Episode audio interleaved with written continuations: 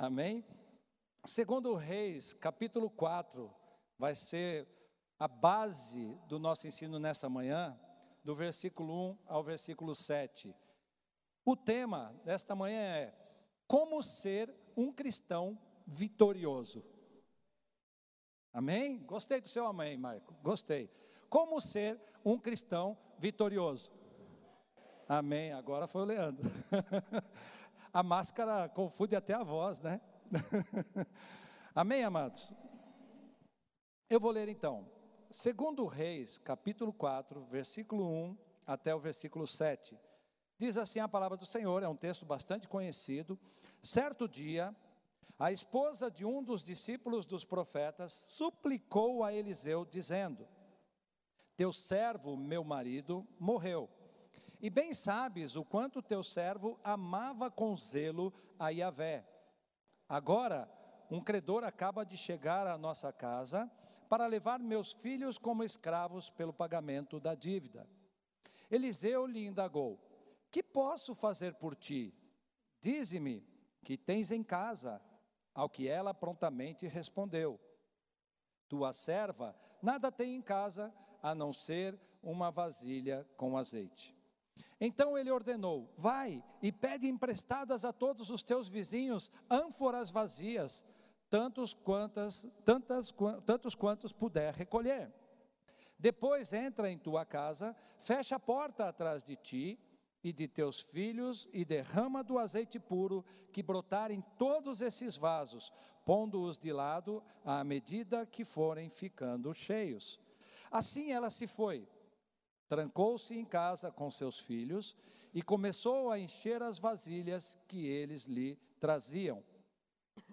Quando todas as ânforas estavam cheias, a mulher pediu a um dos filhos: Traze mais uma vasilha. Ao que ele replicou: Não há mais nenhuma vazia.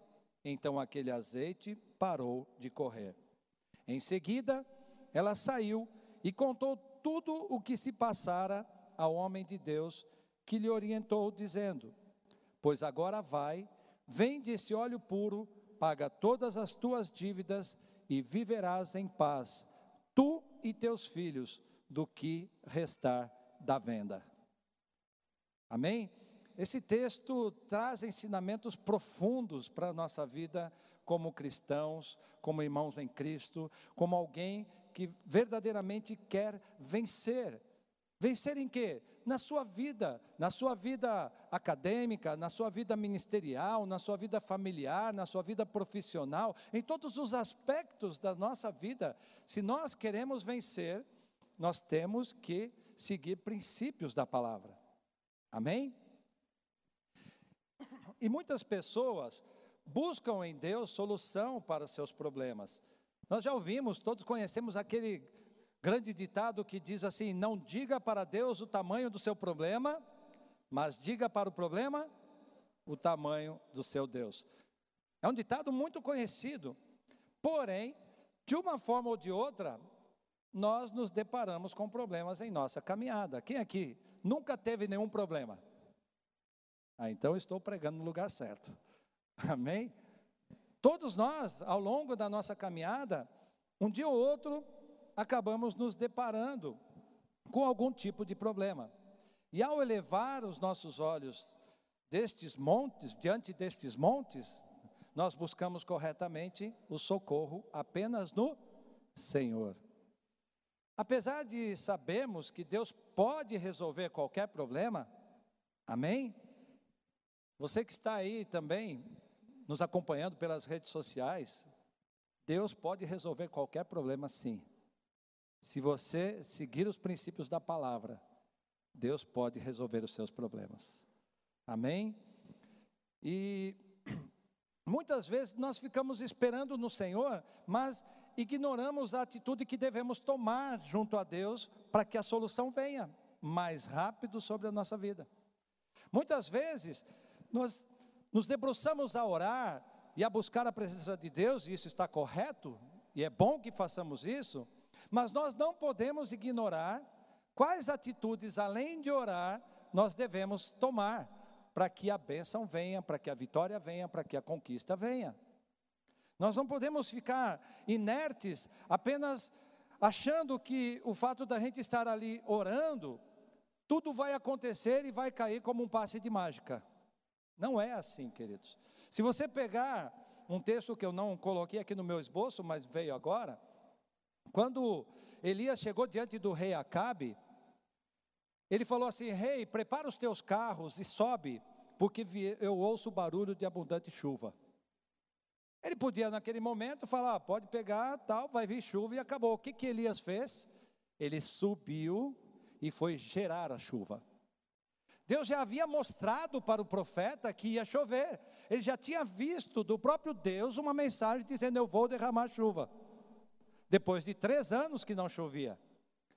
Aí, ele foi, subiu e ele fez uma posição de uma mulher quando está dando a luz e gerou a chuva. E só saiu dessa posição quando ele ouviu que a chuva realmente estava chegando. Amém? Então, Deus fala, Deus faz, mas nós também temos que fazer a nossa parte. Outra situação, quando Jesus chegou diante do túmulo de Lázaro. Jesus não podia dar um comando e falar assim: Lázaro sai, e Lázaro aparecer ali fora. E assim, livrinho, pulando, exaltando. Mas o que, que aconteceu? Jesus chegou para aquelas pessoas que estavam ali e disse assim: Tirai a pedra. E aí tiraram a pedra, mas nada aconteceu. Depois Jesus falou assim: Lázaro, vem para fora. Aí o que aconteceu? Lázaro saiu lá, todo amarrado. Ele não saiu solto das ataduras. Porque antigamente, você enfaixava a pessoa toda para colocar no túmulo. Ele saiu todo enfaixado como ele, tinha, como ele tinha sido colocado. E aí, Jesus falou: desatai-o. Teve a parte de Deus e teve a parte da igreja. Amém? Glória a Deus.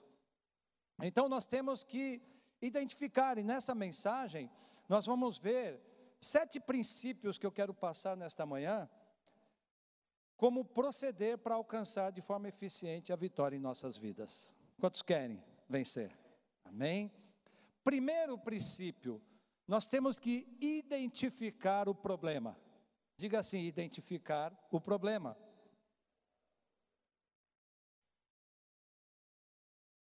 O versículo 1 que nós lemos diz que a esposa de um dos discípulos de Eliseu faleceu e ela falou: Teu servo, meu marido, morreu. E bem sabes o quanto teu servo amava com zelo a Yahvé. Agora, um credor acaba de chegar à nossa casa para levar meus filhos como escravos pelo pagamento da dívida. Você podia dizer, se eu perguntar aqui, qual era o problema dessa mulher? Pois é. Se eu te disser que quando falamos de identificar o problema, não é algo tão simples assim. É algo muito mais profundo. É necessário que você entenda por que você está sem dinheiro. Aquela mulher estava sem dinheiro, o problema dela era financeiro, mas por que ela estava passando por um problema financeiro? Qual foi o erro que você cometeu ou a situação que enfrentou para passar por essa situação? Percebem? Se nós apenas falamos, olha, o problema é financeiro, tá, legal, mas como é que eu vou resolver isso? Agora, se eu falo, não, peraí, mas por que, que eu estou passando por esse problema financeiro? Eu administrei mal as minhas finanças, eu me coloquei por fiador, quando a Bíblia fala que eu não devo me colocar por fiador de alguém. Eu emprestei dinheiro sem pensar, sem consultar a Deus? Amém? Quantos estão compreendendo? Amém? Então nós temos que analisar a raiz do problema e não apenas porque, qual o problema que está passando, mas por que está passando por aquele problema, por que está passando por aquela situação. Nós temos que renovar o nosso entendimento para experimentar a boa, agradável e perfeita vontade de Deus. Romanos 12, 2 diz: E não vos amoldeis ao sistema deste mundo, mas sede transformados pela renovação das vossas mentes, para que experimenteis qual seja a boa, agradável e perfeita vontade de Deus.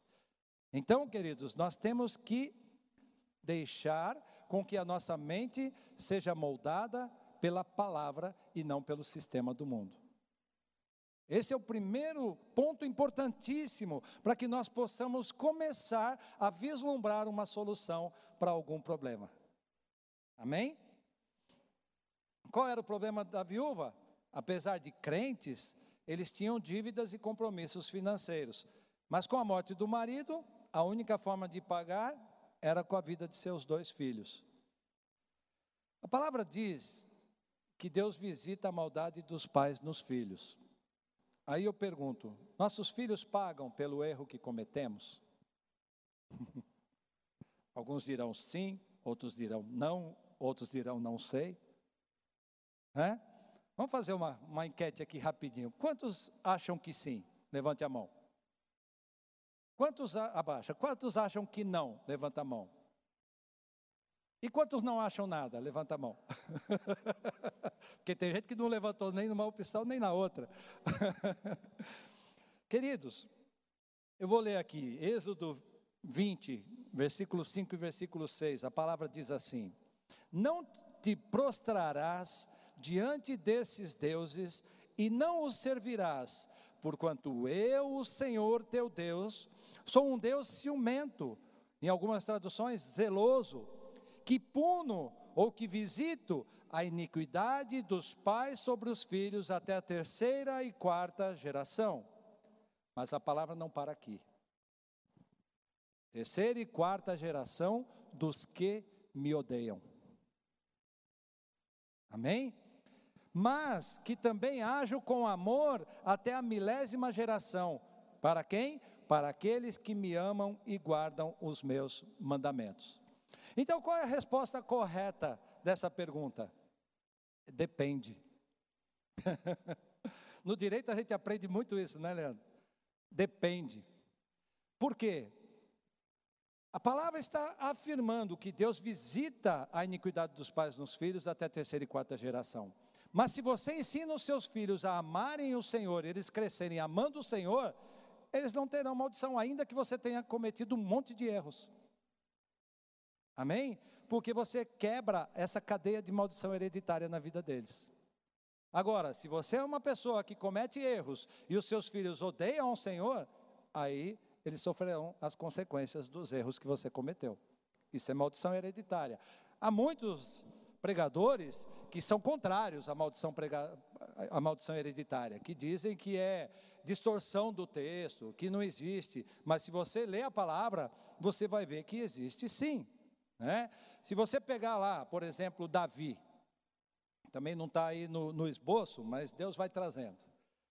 Davi era um homem temente a Deus, era um homem segundo o coração de Deus, amém?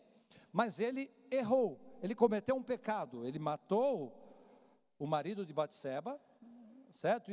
Porque ele havia adulterado com ela. Então ele adulterou, ela engravidou e ele chamou, mandou chamar Urias Urias não foi se deitar com a mulher dele porque não achava justo enquanto os companheiros estavam guerreando. Aí Davi mandou uma mensagem para o comandante e falou assim: põe ele logo na frente para que ele seja morto. Né? Vocês conhecem bem a história. Aí o que aconteceu na vida de Davi? Veja a sequência de desgraças que aconteceram na vida dos filhos. É filho, é filho, irmão matando irmão, é irmão que abusa da irmã, né? Lembram de Aminon e Tamar? né? Aí Absalão vai lá e mata Aminon, porque Tamar era, era irmã de, de Absalão. É duro do cara ter um monte de mulheres, é isso, né? Tem um monte de mulheres, aí tem um monte de meio irmão aqui, meio irmão ali, um é irmão inteiro aqui, o outro é metade ali, dá essas confusões todas, né? Por isso que a Bíblia fala que nós temos que ser marido de uma só mulher. Glória a Deus, né? Elimina um monte de problemas. Amém, queridos? Vocês estão entendendo? Então, nós temos que tomar cuidado com as coisas que nós enfrentamos e com as respostas que nós damos. Porque tudo depende da situação da pessoa que está recepcionando.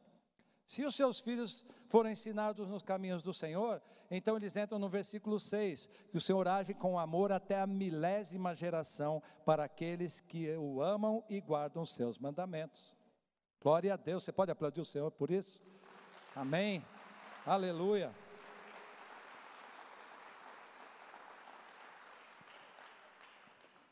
Essa viúva sabia muito bem o problema que estava enfrentando e sabia também o que haveria de enfrentar pela frente, porém, mesmo assim, ela confiou no Senhor.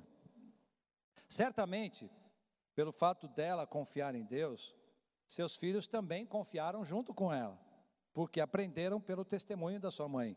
Vejam que o seu marido, então falecido, era um discípulo do profeta, então certamente aquela casa era uma família que era temente ao Senhor, amém? Que cria no Senhor, era uma família de crentes, né? E não odiavam a Deus, obviamente, mas o amavam, e sendo assim, Deus enviou o profeta para trazer um livramento, de tal forma que eles não precisaram ser vendidos para pagar a dívida. Amém? Então, quando nós detectamos a origem do problema, nós buscamos a fonte correta. Aleluia. Glória a Deus. Segundo princípio que eu quero ensinar nesta manhã. Seja sincero com Deus e consigo próprio. Hum. Versículo 2 diz assim: Eliseu lhe indagou: que posso fazer por ti? Dize-me, que tens em casa? Ao que ela prontamente respondeu: Tua serva nada tem em casa, a não ser uma vasilha com azeite. Aí, queridos, se nós nos imaginarmos numa situação como essa, Eliseu, assim como nós, não tinha imediatamente a solução para o problema da viúva. O que, que você pensaria num caso desse? A mulher só tem lá uma vasilha com um pouco de azeite. Meu Deus, o que, que eu vou fazer? Não é? Quantos daqui chegariam diante de Deus e falariam: Deus, me ajuda porque eu não sei o que eu fazer? Amém? Não adiantava você chegar ali, ah, vou trazer um conselho do MBA de finanças para essa mulher e ela vai prosperar. Ia resolver? Ela precisava de algo muito maior. Ela precisava de um milagre. Mas, queridos, para que ela realmente pudesse entrar na dimensão desse milagre, ela precisava ser sincera com Deus e com ela própria. E aí, Eliseu disse para ela assim: Que te hei de fazer? O que eu posso fazer por ti? Em outras palavras, ele estava dizendo: Meu Deus, o que eu faço agora? É? Só que ele, como profeta, não podia chegar diante da mulher e falar: Meu Deus, o que, que eu faço agora? Ele ia gerar nela incredulidade. Ela ia falar: Ih, esse homem não é um homem de Deus. Às vezes você se depara com um problema, alguém pede para você orar e você fala: Meu Deus, e agora? Não é verdade? Quantos já passaram por isso? Só que quando você fala, meu Deus, e agora? Deus entra em cena. Glória a Deus. Deus não nos desampara. Aleluia. Com uma oração sincera naquele momento ali, como que falando sozinho, Eliseu apresenta a situação a Deus. Pois, assim como nós, não visualizou uma solução imediata para ela e seus filhos. Queridos, é uma atitude sábia agir com sinceridade diante de Deus. Não é errado ter dúvida, não é errado ter esse tipo de insegurança, desde que nos apeguemos ao Senhor buscando resposta e segurança nele. Quer um exemplo prático de ser sincero diante de Deus, além desse de Eliseu? Vamos ler em Êxodo 4, capítulos 10 a 17. Outro texto bastante conhecido. No entanto, argumentou Moisés a Yahvé. Eu estou lendo na versão King James, tá? Ali deve estar aí. Perdão, ó meu Senhor. Olha como é que Moisés se dirigiu a Deus. Perdão, meu Senhor. Todavia, eu não tenho facilidade para expressar-me, nem no passado, nem agora que falaste a teu servo.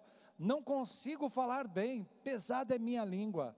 Eu já ouvi até, não sei se foi aqui, em algum lugar, eu já ouvi alguém dizendo que Moisés, depois de ficar tantos anos cuidando de ovelhas, quando ele ia falar, ele falava, mé, mé, mé, né? Ele gaguejava, e no meio da, da gagueira ele, mé, né? Então ele chegou diante de Deus e falou: Senhor, eu não consigo me expressar, minha língua é pesada.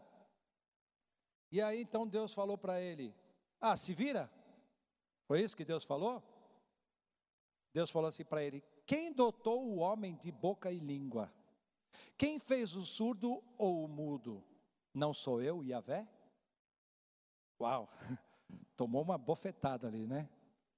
Agora, portanto, vai, e eu estarei contigo e te ensinarei o que hás de falar e como falarás. Mas olha, Moisés de novo. Contudo, insistiu Moisés com ele: Ah, Senhor, peço-te que envies outra pessoa. Ele estava sendo sincero diante de Deus ou não? Porque ele estava se sentindo totalmente incapaz. E em meio a essa incapacidade, ele falou: Senhor, manda outro. Eu não tenho essa, essa capacidade. E Deus falando para ele: não sou eu que coloco a palavra na boca, não sou eu que crio o mudo, o surdo, não sou eu que dou as palavras, não sou eu que criei todas as coisas, não sou eu o Yahvé, o Criador, o Senhor. Ah, Senhor, manda outro. Então o Senhor se irou com, Moisés e lhe disse: Não tens o teu irmão Arão, o levita? Eu sei que ele tem facilidade para falar. E eis que ele está chegando. Vem ao teu encontro e vendo-te, muito se alegrará em seu coração. Tu, pois, Deus estava bravo com ele, a palavra diz que Deus se irou com ele. Tu, pois, lhe ministrarás e lhe colocarás na boca as palavras que ele deverá expressar. Eu estarei na tua boca e na boca de teu irmão, e vos direi o que devereis fazer em cada circunstância. Assim como Deus fala ao profeta, tu falarás a teu irmão, e ele será teu porta-voz diante de todo o povo. Toma, pois, toma, pois, esse cajado em tua mão é com ele que irás realizar os sinais miraculosos. Amém? Deus se irou com Moisés, e mesmo assim, Deus não removeu de Moisés a unção e autoridade que ele mesmo estava dando. Deus falou: Olha aqui, Moisés, eu estou tentando te ensinar, estou falando para você que fui eu que te criei, fui eu que te dei capacidade, e eu vou colocar as palavras na tua boca. Tá bom, você quer que eu mande outro? Seu irmão está tá vindo aí, só que você vai ser o porta-voz. Eu não vou falar por ele, vou falar por você. Uau! É você quem eu chamei, não foi a ele. Você será a boca do profeta. Ele apenas falará o que eu te mandar. Está vendo aí esse cajado que você tem na mão? Leva ele com você. É com ele que você vai realizar os sinais. Deus deu uma enquadrada ali em Moisés. Falou assim para ele, cara, você está sendo sincero, está rasgando o seu coração, mas você não está entendendo. Qual parte você não está entendendo? Que eu te chamei, eu te capacito, eu te envio e eu quero que você faça. Amém? Mas pela sinceridade diante de Deus, Deus deu a ele as estratégias. Ainda que contra a vontade inicial de Deus. Mas Deus não tirou dele a autoridade e a responsabilidade de ser o profeta. Amém? Terceiro princípio: ofereça para Deus o que você tem nas suas mãos. Faz assim, olha para as suas mãos. Pergunta para Deus: o que, que eu tenho nas minhas mãos? Agora pergunta para você mesmo: Senhor, o que, que o Senhor me deu que eu tenho nas minhas mãos agora? O que, que eu tenho nas minhas mãos para te oferecer? Aquela viúva, no versículo 2, disse: Tua serva nada tem em casa, a não ser uma vasilha com azeite. Talvez você hoje esteja vivendo essa mesma situação. Talvez hoje você só tenha uma vasilha com um pouco de azeite. E você saiu da tua casa, veio aqui, ou você se conectou nesta manhã e disse assim: Senhor, eu só tenho um pouquinho de azeite. Não tenho mais nada, depois disso não sei o que vai ser. Queridos, a palavra está nos ensinando. Quando o profeta chegou diante daquela mulher, ela poderia chegar para o profeta e falar assim: Cara, Eu não tenho nada. Eu nada nas minhas mãos. Estou só esperando aqui os credores chegarem, levar os meus filhos para pagar a dívida e depois, sei lá, morrer, qualquer coisa do tipo. Mas ela ousou confiar o pouco que ela tinha. Ela pegou o quase nada que ela possuía, aquele pouquinho de azeite, e falou: Tua serva não tem nada, a não ser um pouquinho de azeite. Esse a não ser faz toda a diferença nas nossas vidas. Porque muitas vezes Deus quer nos enviar, Deus quer nos usar, e a gente fala, Senhor, como Moisés, Senhor, eu não sei falar, Senhor, eu não consigo. Deus está te enviando, mandando você abrir uma casa de paz. E você, mas Senhor, eu sou tímido, eu tenho medo de falar, eu não sei falar. Deus está falando, sou eu que coloco a palavra na sua boca. Sou eu que te ensino, sou eu que te capacito. Eu te fiz dessa forma para você saber ouvir, falar, aprender e ministrar. E aí, Deus chega para você, o que, que você tem em casa? Você fala, ah, Senhor, eu não tenho nada, não tenho estrutura, não tenho capacidade. Será? Talvez você só tenha um pouquinho de azeite. E o azeite aqui, eu posso dizer para você que representa unção. Talvez você esteja com um pouquinho só de unção. Aí você fala, Senhor, mas eu estava tão fervoroso, estava tão firme. Aí veio essa pandemia, veio uma frieza no meu coração. Agora estou com um pouquinho só de azeite, um pouquinho só de unção, não consigo nem orar. Aí Deus está falando para você hoje: entrega o que você tem nas tuas mãos. Entrega esse pouquinho de unção que você tem. E nessa, nesta manhã, Deus vai te levantar. Deus vai aquecer esse pouco azeite e vai fazer multiplicar a unção na sua vida. Aleluia. Se essa mulher tivesse chegado ali diante do profeta e falado: Eu não tenho nada, eu tenho só um pouquinho de azeite, mas não valerá de nada, seria um lamentável engano. Nós devemos valorizar o que Deus tem nos dado por menor que pareça aos nossos olhos, não menospreze a unção que Deus tem te dado. Vira para o seu irmão e fala para ele isso: não menospreze a unção que Deus tem te dado. Vira para o outro e fala assim: não menospreze a capacidade que Ele tem te dado. Amém, queridos? Por menor que seja a unção que você acha que tenha, Deus pode fazer como fez na vida dessa mulher. Deus pode multiplicar e te usar para transformar a vida de milhares de pessoas.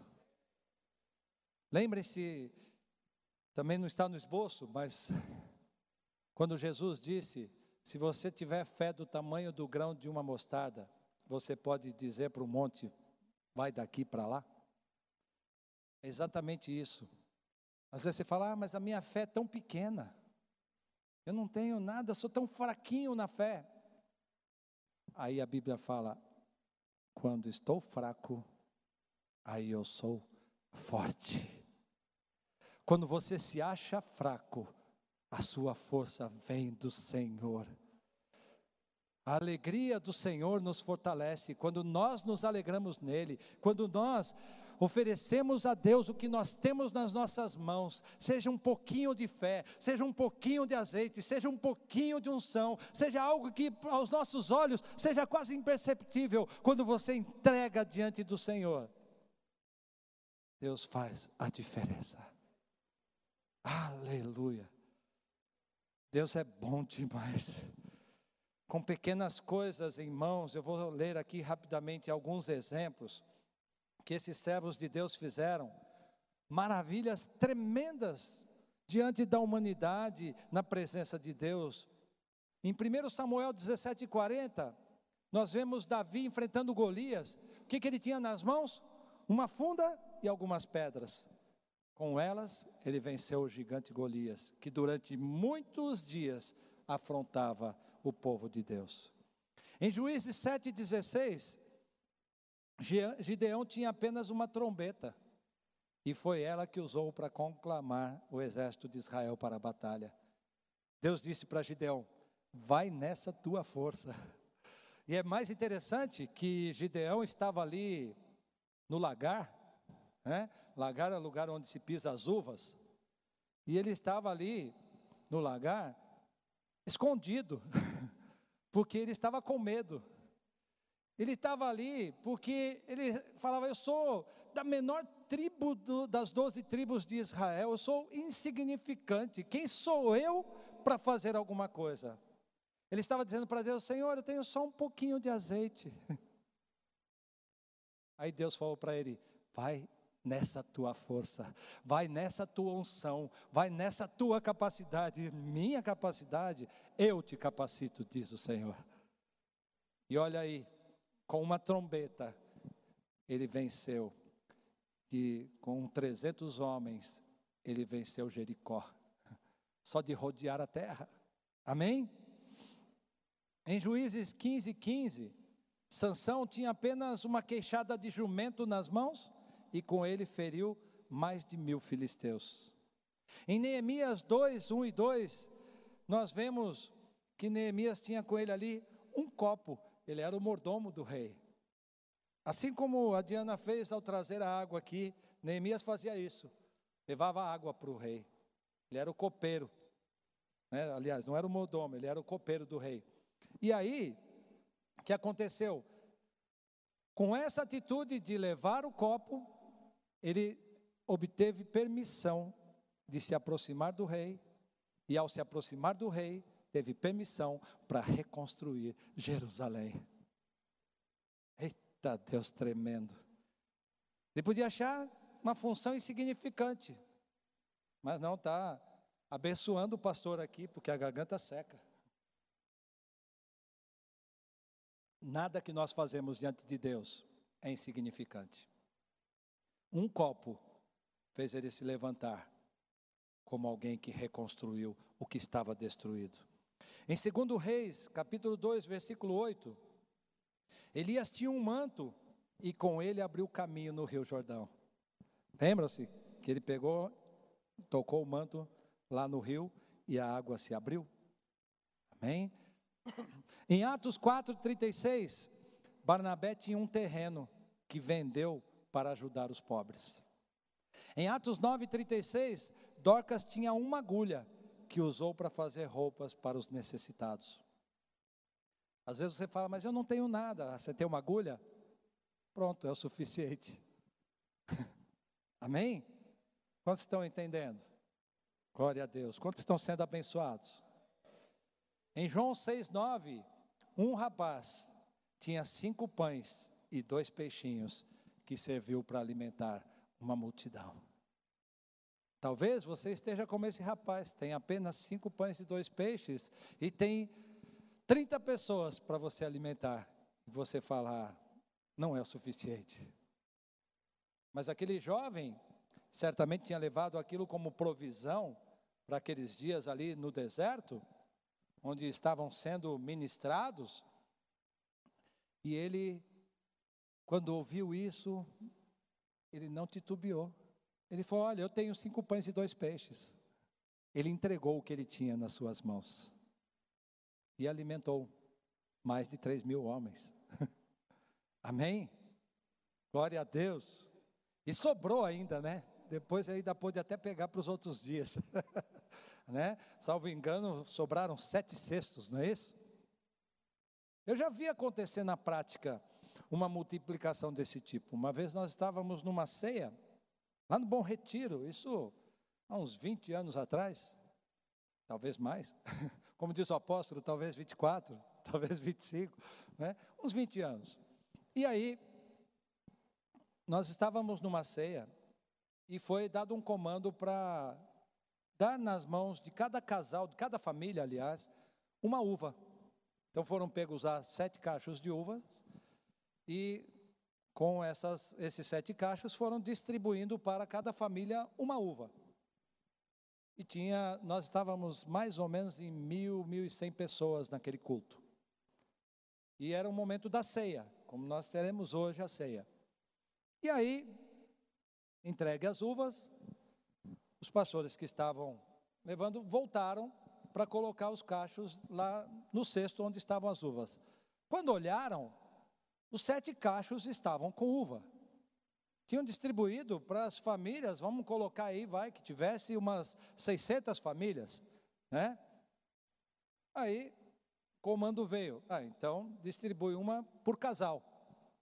Aí pegou, foi, redistribuiu. Voltam lá quando chega, os sete cachos com uva. Ah, dá uma para cada um.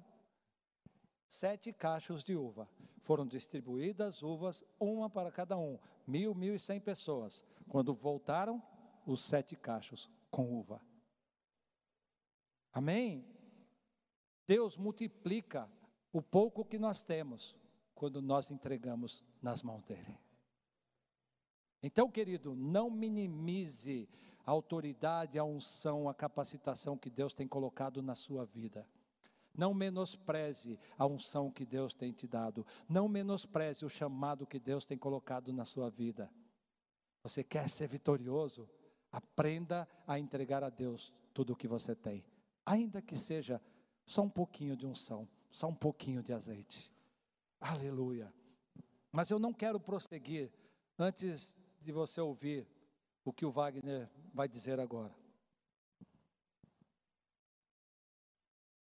Bom dia, a paz, tudo bom? Se você puder repetir comigo, cristão vitorioso. É o que o pastor Aguinaldo está trazendo para nós nessa manhã, como sermos um cristão vitorioso. Eu gostaria que você fechasse os olhos e pensasse numa construção. Feche seus olhos e imagine uma construção. O pastor Aguinaldo está trazendo pontos para nós. Esses pontos são, imagine que se fossem, é como se fossem colunas para a base que eu vou te apresentar agora. E essa base tem um nome. Essa base se chama Jesus Cristo. Ela é a base para sermos um cristão vitorioso. Podemos seguir todos os pontos, mas se não tivermos Jesus como base, a vitória não virá, porque Ele é a própria vitória dentro desses pontos que o pastor está trazendo para nós, nós podemos identificar como se entregar, como conhecer Jesus Cristo, como ter essa base para nós. E o primeiro ponto que ele trouxe foi identificar o problema. E qual é esse problema, Wagner? Se chama o pecado. Você não foi criado para habitar no pecado. A palavra diz que Deus criou o homem e a mulher para estar no paraíso, junto da presença de Deus. Ali não havia pecado, ali era o paraíso, era o lugar perfeito, onde não havia dor, onde não havia tristeza, onde não havia depressão, onde não havia doenças, havia somente o amor de Deus e a presença dEle. Mas quando esse problema entrou, o pecado, infelizmente perdemos o acesso da presença de Deus, perdemos o acesso de estar ao lado dEle. O segundo ponto é, nós devemos ser sinceros e reconhecer que somos pecadores, porque a palavra diz que todos nós pecamos, todos nós erramos. Talvez você seja a pessoa aqui nesta manhã que mais ajuda necessitados, a pessoa que mais serve. Isso tudo é muito bom, continue fazendo, mas se não tivermos Jesus, tudo é em vão, porque Ele é a base de tudo. Ele é a base de tudo. Ele veio por mim e por você, para tirar esse pecado, esse problema de nós, para que eu e você possamos nos tornar esse cristão vitorioso. E o terceiro ponto que o pastor Aguinaldo trouxe é que devemos oferecer aquilo que temos. E sabe o que Jesus realmente quer de nós? É o meu e o seu coração, é a tua presença ao lado dEle a palavra diz em Romanos que todo aquele que crer com o coração, porque é isso que ele quer, seu, o teu coração, e confessar com seus lábios que Jesus é seu fiel e único Senhor e Salvador, essa pessoa é salva. Eu já pude aprender aqui com o próprio pastor Aguinaldo que salvação não é só ter um acesso aos céus, sim, é termos a, a vida eterna, mas salvação é podermos usufruir, usufruir daquilo que Deus tem para nós aqui na terra também, que é ser um cristão vitorioso. E se você vê que ainda não tem como base Jesus Cristo na sua vida, você que vê que precisa de Jesus, que re, você reconhece que realmente é pecador, nós precisamos ser sinceros e dizer: Senhor, eu sou pecador, eu preciso de Ti. Porque se não for o Senhor na minha vida, não há mais ninguém. Não há mais ninguém. Ele é a base para que você se torne alguém vitorioso, para que você tenha acesso à vida eterna. Não existe mais de dois caminhos, existe somente a luz ou as trevas. Jesus diz: ou você ajunta, ou você espalha, ou você está comigo, ou você não está. E esse é o convite que eu quero fazer para você hoje, nesta manhã. Se você quer confessar Jesus Cristo como seu fiel, único Senhor e Salvador, se você não tem certeza da sua salvação, Ele está aqui hoje. João 3,16 diz que Ele te amou de tal maneira, Ele te amou de tal maneira, Deus te amou de tal maneira que enviou Jesus Cristo para morrer por mim e por você. Jesus veio aqui na terra, bateram em Jesus, cuspiram em Jesus, colocaram ele numa cruz, porque a palavra diz que o salário do pecado é a morte, e ele morreu no meu e no seu lugar, para termos acesso novamente ao Pai e o direito da salvação e da vida eterna. Mas Jesus, ele ressuscitou ao terceiro dia, e ele está aqui hoje por mim e por você. Hoje não é um domingo qualquer, Hoje não é uma manhã qualquer. Você não está aqui somente porque alguém convidou, mas porque Ele separou esse dia para você. Ele quer o seu coração, Ele quer o um encontro contigo. E Ele está aqui hoje de braços abertos. Se você quer Jesus Cristo como seu Senhor e Salvador, eu vou contar até três. Você levante uma de suas mãos, mostrando que você quer Jesus na sua vida. Eu vou contar até três você nunca confessou a Jesus, mas você também já confessou e você se sente distante de Deus, se sente distante de Jesus, vê que você não está mais nessa base e você quer voltar para, para ela, levante uma de suas mãos também. É uma forma de você dizer: Senhor, eu quero, eu reconheço que sou pecador, eu preciso de Ti. Um, dois, três. Te abençoe em nome de Jesus. Se você quer Jesus na sua vida, você quer ter certeza da sua salvação, levante uma de suas mãos te abençoe em nome de Jesus. Eu vou te convidar a vir aqui na frente para fazermos uma oração. Você levantou uma de suas mãos? Vem aqui na frente. Glória a Deus.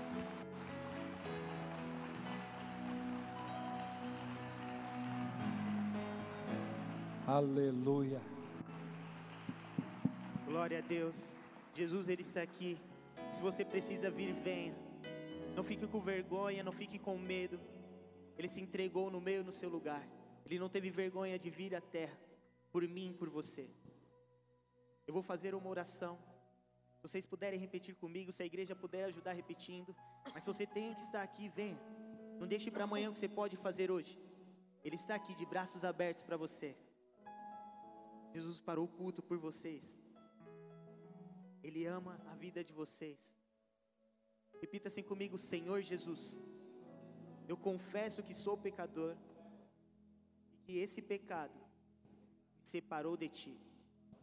Mas hoje eu quebro toda aliança que eu fiz com o mundo ou comigo mesmo e faço uma nova aliança contigo. Eu confesso que o Senhor é o meu fiel e único Salvador. E a partir de hoje, eu quero o Senhor como base para a minha vida. Em teu nome eu oro. Amém. Se você puder dar uma salva de palmas para Jesus. Deus abençoe. Tem alguém que quer falar com você aí atrás? Deus abençoe. Aleluia. Glória a Deus. Deus é tremendo. Amém.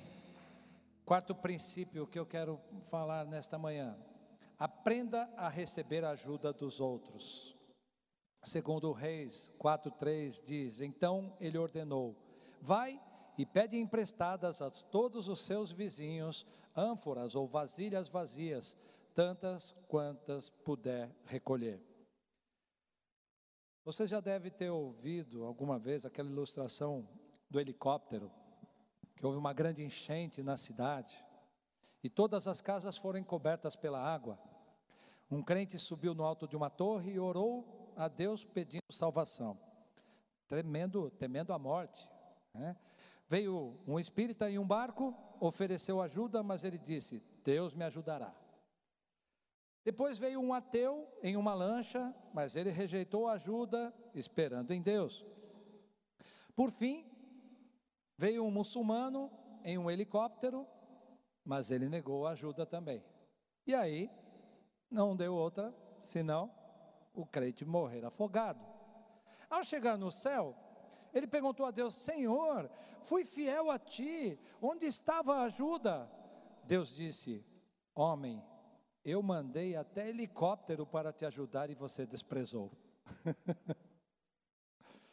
Às vezes, nós queremos que a ajuda de Deus venha do nosso jeito, da nossa maneira, no tempo que a gente quer, no lugar em que a gente quer, no lugar onde a gente está. Mas Deus manda ajuda como Ele quer, Ele é Deus, amém? Nós temos que aprender a reconhecer e a receber a ajuda das outras pessoas da forma como Deus manda. Porque quando nós recusamos a ajuda de alguém que Deus está mandando, é o orgulho que está falando por nós. Nós devemos aprender a entender os sinais de Deus e saber que Ele usa tudo e todos para nos ajudar a sair de uma provação. Amém? Muitas vezes, um colega de trabalho ou até um estranho na rua nos dá a resposta que esperamos de Deus e desprezamos.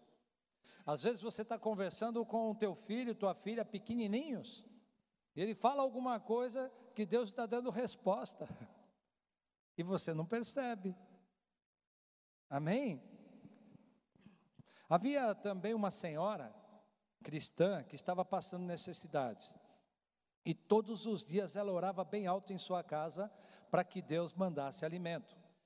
Aí, né, como sempre tem aqueles jovens brincalhões, alguns jovens passavam pela janela, ouvia aquela mulher orando.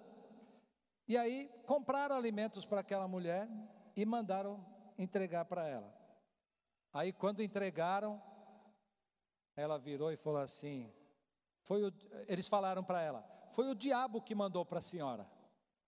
Aí ela virou e falou: Glória a Deus, pois Deus usa até o diabo para servir ao crente fiel. Amém? Se nós confiamos em Deus, queridos, nós pediremos ajuda e nem aceitaremos a, a ajuda que Ele nos envia, se nós não confiamos. Se nós não confiamos em Deus, não pediremos ajuda e nem aceitaremos a ajuda que Ele nos envia. Eu me lembrei da história do urso e do ateu, quantos conhecem? Havia um urso na floresta e tinha um ateu. E esse ateu estava passando por ali e o urso começou a correr atrás dele. Quando chegou um determinado momento, aquele ateu percebeu que não ia conseguir escapar do urso. Ele dobrou os seus joelhos, olhou para o céu e falou: Senhor, dá sentimentos cristãos a esse urso. Aí o urso alcançou o homem. O que, que aconteceu? O urso ajoelhou e falou: Senhor, obrigado por essa refeição. Queridos, se nós não aceitamos a ajuda de Deus, você vai pedir para um urso ter sentimentos cristãos, ele vai agradecer pela refeição que vai ser você. Amém? É assim que o diabo nos engana quando ele quer enganar e nós não acreditamos no que Deus quer fazer. Amém, queridos? E isso nos remete ao quinto princípio, não perca a sua intimidade. Versos 4 e 5, isso eu achei muito interessante. O profeta diz: Depois entra em tua casa, fecha a porta atrás de ti e de teus filhos, e derrama do azeite puro que brotar em todos esses vasos, pondo-os de lado à medida que forem ficando cheios. Assim ela se foi, trancou-se em casa com seus filhos, e começou a encher as vasilhas que eles lhe traziam. Sabe o que mais me chamou a atenção? Que não é porque os vizinhos ajudaram a viúva que eles poderiam se meter na vida pessoal dela. Silêncio. Às vezes a gente acha que porque ajudou alguém a gente pode dar palpite na vida pessoal da pessoa. O profeta falou: olha, pegam vazias, tragam as vazias. Trouxe, ah, acabou as vazias. Aí o que, que aconteceu? Agora entra no teu quarto, entra na tua casa, fecha a porta, você e teus filhos. Nem o profeta ousou entrar na casa com ela e os filhos. Amém? E outra vertente disso é que é muito natural, durante um problema, nós acabarmos expondo nossa necessidade para todos ao nosso redor. Calma, não olhe para ninguém agora. Mas é verdade ou não é? É muito comum as pessoas, quando estão diante de um problema, começam a se expor para todo mundo. Queridos, não diga seu problema para aqueles que não podem te ajudar. Se você tem um mentor, tem um discipulador, tem um pastor sobre a sua vida, conte os seus problemas para eles, que eles poderão te ajudar, orar por você, aconselhar, abençoar, ou então dizer como profeta: Senhor, e agora? Mas Deus vai trazer a solução.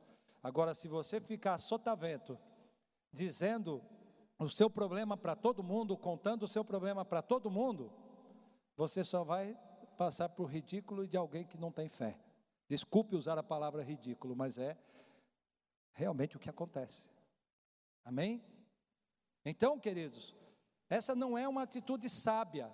Chegar na igreja com aparência de sofredor, de coitadinho, crente que se faz de vítima no meio dos irmãos, impede a bênção de Deus sobre a sua vida. Eu vou repetir: crente que se faz de vítima no meio dos irmãos, impede a bênção de Deus sobre sua vida. Durante o momento da multiplicação, a viúva estava sozinha, trancada em seu quarto. Nós temos que saber quem somos em Deus, qual é o nosso dom, talento ou habilidade.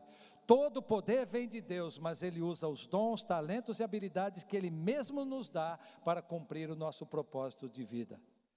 Só descobrimos os nossos talentos quando nos expomos a Deus com o coração sincero e escancarado diante dele. O conhecimento de Deus e o nosso relacionamento com Ele nos dá um entendimento muito claro da nossa identidade, e isso é libertador, para que possamos romper de fato e nos alinhar aos pensamentos e propósitos dele a nosso respeito.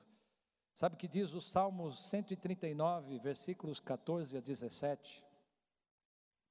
Eu te louvarei porque de um modo assombroso e tão maravilhoso fui feito.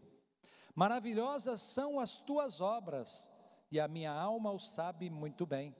Os meus ossos não te foram encobertos, quando no oculto fui feito e entretecido nas profundezas da terra. Os teus olhos viram o meu corpo ainda informe, e no teu livro todas estas coisas foram escritas as quais em continuação foram formadas, quando nem ainda uma delas havia. E quão preciosos me são, ó Deus, os teus pensamentos, quão grandes são as somas deles. O que nós aprendemos, queridos, nesse contexto, é que essa mulher, essa viúva, não, não dependeu do profeta para multiplicar o azeite. Deus usou as próprias mãos dela, porque ela deu o que ela tinha nas mãos. O profeta apenas enxertou fé para que isso pudesse acontecer. Então aqui vai um conselho.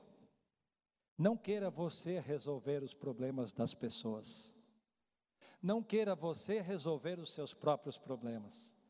Entregue-os a Deus e entregue o que você tem nas suas mãos e certamente Deus trará a solução. Aleluia.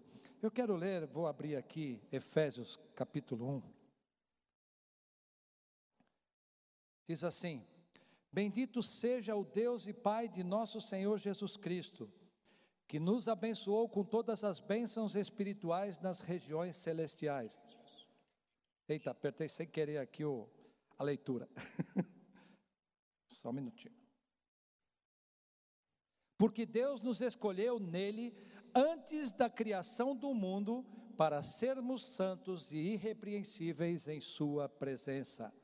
Em amor, nos predestinou para sermos adotados como filhos por meio de Cristo Jesus, conforme o bom propósito da Sua vontade, para o louvor da Sua gloriosa graça, a qual nos deu gratuitamente no amado. Nele temos a redenção por meio de Seu sangue, o perdão dos pecados, de acordo com as riquezas da graça de Deus, a qual Ele derramou sobre nós com toda a sabedoria e entendimento, e nos revelou o mistério da Sua vontade, de acordo com o seu bom propósito que Ele estabeleceu em Cristo. Isto é, de fazer convergir em Cristo todas as coisas celestiais ou terrenas na dispensação da plenitude dos tempos. Amém? É isso que Deus tem para nós quando nós ousamos confiar nele. Amém? Porque Deus nos criou para a sua glória. No, em Efésios 2,10, isso não está no meu esboço, por isso que eu estou lendo aqui. Diz: Porque somos criação de Deus, realizada em Cristo Jesus, para fazermos boas obras, as quais Deus preparou antes para nós a praticarmos. Aleluia. Vejam que quando nós entregamos o que temos nas mãos, tudo o que nós temos nas mãos, recebemos do próprio Deus. Nada vem de nós mesmos, nada adquirimos por nosso esforço próprio, pela força do nosso braço, mas Deus mesmo é quem nos entrega. O que eu e você temos feito com o que temos recebido do Senhor? Será que temos ousado como essa mulher? Entregar tudo o que temos em, em, em nossas mãos? Sexto princípio: esteja pronto para receber mais de Deus. No versículo 6, diz que quando todas as ânforas estavam cheias, a mulher pediu a um dos filhos: traze mais uma vasilha. Ao que ele replicou: Não há mais nenhuma vazia. Então aquele azeite parou de correr.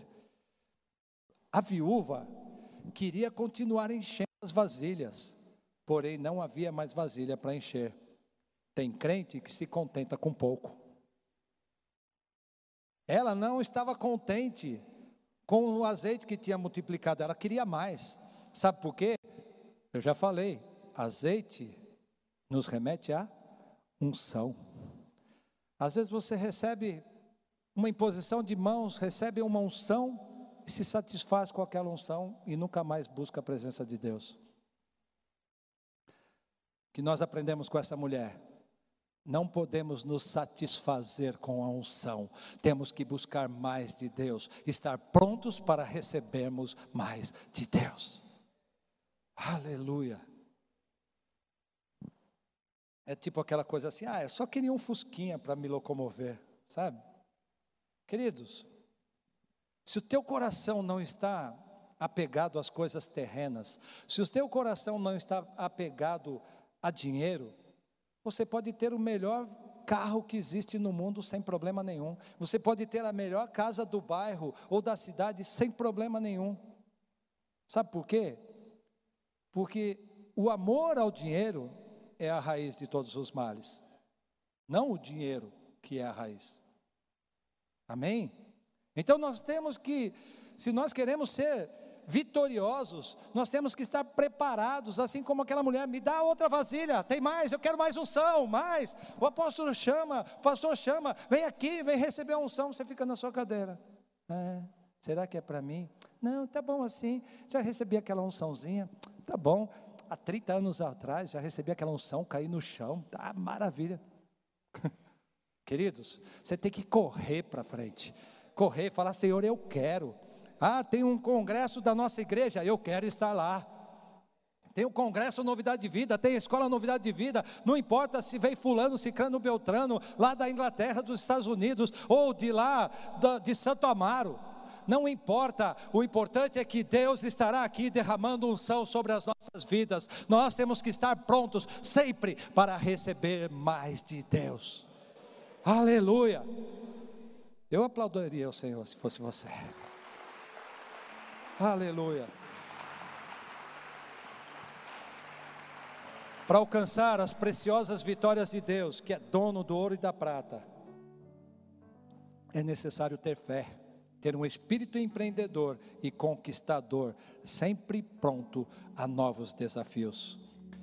Jeremias 29, 11 a 13 diz: Porquanto somente eu conheço os planos que determinei a vosso respeito, declara Yahvé, planos de fazê-los prosperar e não de lhes causar dor e prejuízo, planos para dar-vos esperança e um futuro melhor. É a palavra de Deus que está garantindo isso. Então me invocareis e chegareis a mim para orar, e eu vos darei toda a atenção. Vós me buscareis e me encontrareis, diz diz o Senhor, quando me buscardes de todo o coração. Aleluia. Deus mesmo está falando por meio do profeta Jeremias que quando nós entregamos diante dele tudo que nós temos nas mãos, quando nós o buscamos de todo o coração, quando nós entendemos que ainda que não temos capacidade nenhuma em nós, que achamos que somos pequenos demais, mínimos, o menor dos menores dos apóstolos, como diz o apóstolo Paulo na palavra. Ainda que nós podemos ousar que Deus tem para nós sempre planos melhores de vitórias, de conquista, para sermos cabeça e não cauda, porque a palavra diz que o Senhor nos colocou por cabeça e não por cauda, por isso o Senhor quer nos levantar como cristãos fervorosos, vitoriosos, que ousam vencer este mundo, que ousam vencer a mentira, que ousam vencer o pecado, que ousam conquistar para Deus. Aleluia. Oh. Aleluia. E o sétimo princípio e último princípio. Entenda porque Deus te abençoou. E eu penso que esse é um dos pontos mais difíceis, entender por que fomos abençoados. Versículo 7 diz: Em seguida, ela saiu e contou tudo o que passara, o que se passara ao homem de Deus que lhe orientou dizendo: Pois agora vai, vende esse óleo puro, paga todas as tuas dívidas e viverás em paz, tu e teus filhos do que restar da venda. Aquela mulher, por meio do profeta, criou a primeira fábrica de azeite. Porque o azeite serviu para pagar toda a dívida e para ela e os filhos viverem pelo resto da vida. Não foi pouco, queridos. Deus, quando faz as coisas, não faz pela metade. Deus não faz as coisas 10, 20%. A palavra diz que a gente recolhe 100 vezes mais. Isaac, quando estava lá na terra de Gerar, ele plantou, eu ministrei essa palavra ontem com os discípulos. Quando ele plantou, a palavra diz que ele recolheu 100 vezes mais o que ele tinha semeado. Aleluia, esse é o nosso Deus. Aquela mulher semeou um pouquinho de azeite. Você pode semear um pouquinho da tua unção mas Deus vai fazer coisas grandiosas com essa pequena unção que você acha que tem, porque o pequeno nas nossas mãos, o pequeno na nossa cabeça é grande perante o nosso Deus, é grande diante do nosso Deus, que é capaz de multiplicar, de abrir o mar vermelho, de multiplicar o pão, de multiplicar o azeite, de levantar e ressuscitar os mortos, de fazer o surdo ouvir, o mundo falar, o aleijado, o paralítico levantar da cadeira de rodas, é o único que pode curar um câncer, é o único que pode curar uma AIDS, é o único que pode curar aquilo que a medicina não pode fazer, porque Ele é Deus. Aleluia! Aleluia! Queridos, Deus não cura uma doença só por curar, pois afinal, mais cedo ou mais tarde, a morte vem. Ninguém vai ficar para a semente a não ser a semente que nós plantamos no reino. Amém? Todos nós um dia iremos partir. Deus não faz um milagre só por fazer. A fidelidade a Deus também consiste em voltar a Deus com a bênção e perguntar: Que queres que eu faça agora que adquiri minha vitória? Lembram dos dez leprosos? O apóstolo contou recentemente aqui. Só um voltou porque aquele homem entendeu o propósito da sua vida, do que Deus tinha para a vida dele, e ele ousou voltar a Jesus, glorificando e falando: Senhor, eis-me aqui, o que queres que eu te faça? Envia-me a mim. Muitas vezes nós nos calamos quando o Senhor pergunta: a quem enviarei eu? Só que o Senhor está perguntando para mim e para você: posso te enviar? Você está disposto a entregar tudo o que tem nas tuas mãos? Você está disposto a confiar e entender que eu quero te abençoar para que você seja um abençoador? Certamente Deus tem uma vitória garantida para nós. Deus tem uma vitória garantida para a vida de todo crente fiel que espera nele. Esteja orando ao Senhor, queridos, pedindo que as janelas se abram sobre a sua vida e receba a providência de Deus. Mas que esse estudo seja uma clara orientação de como proceder quando finalmente Deus vier com a providência sobre a sua vida. Não deixe que a cura, a libertação, a bênção, a provisão que Deus trouxe te tire do caminho. Muito pelo contrário, se atire de cabeça no caminho. Mergulhe na unção que Deus tem para você.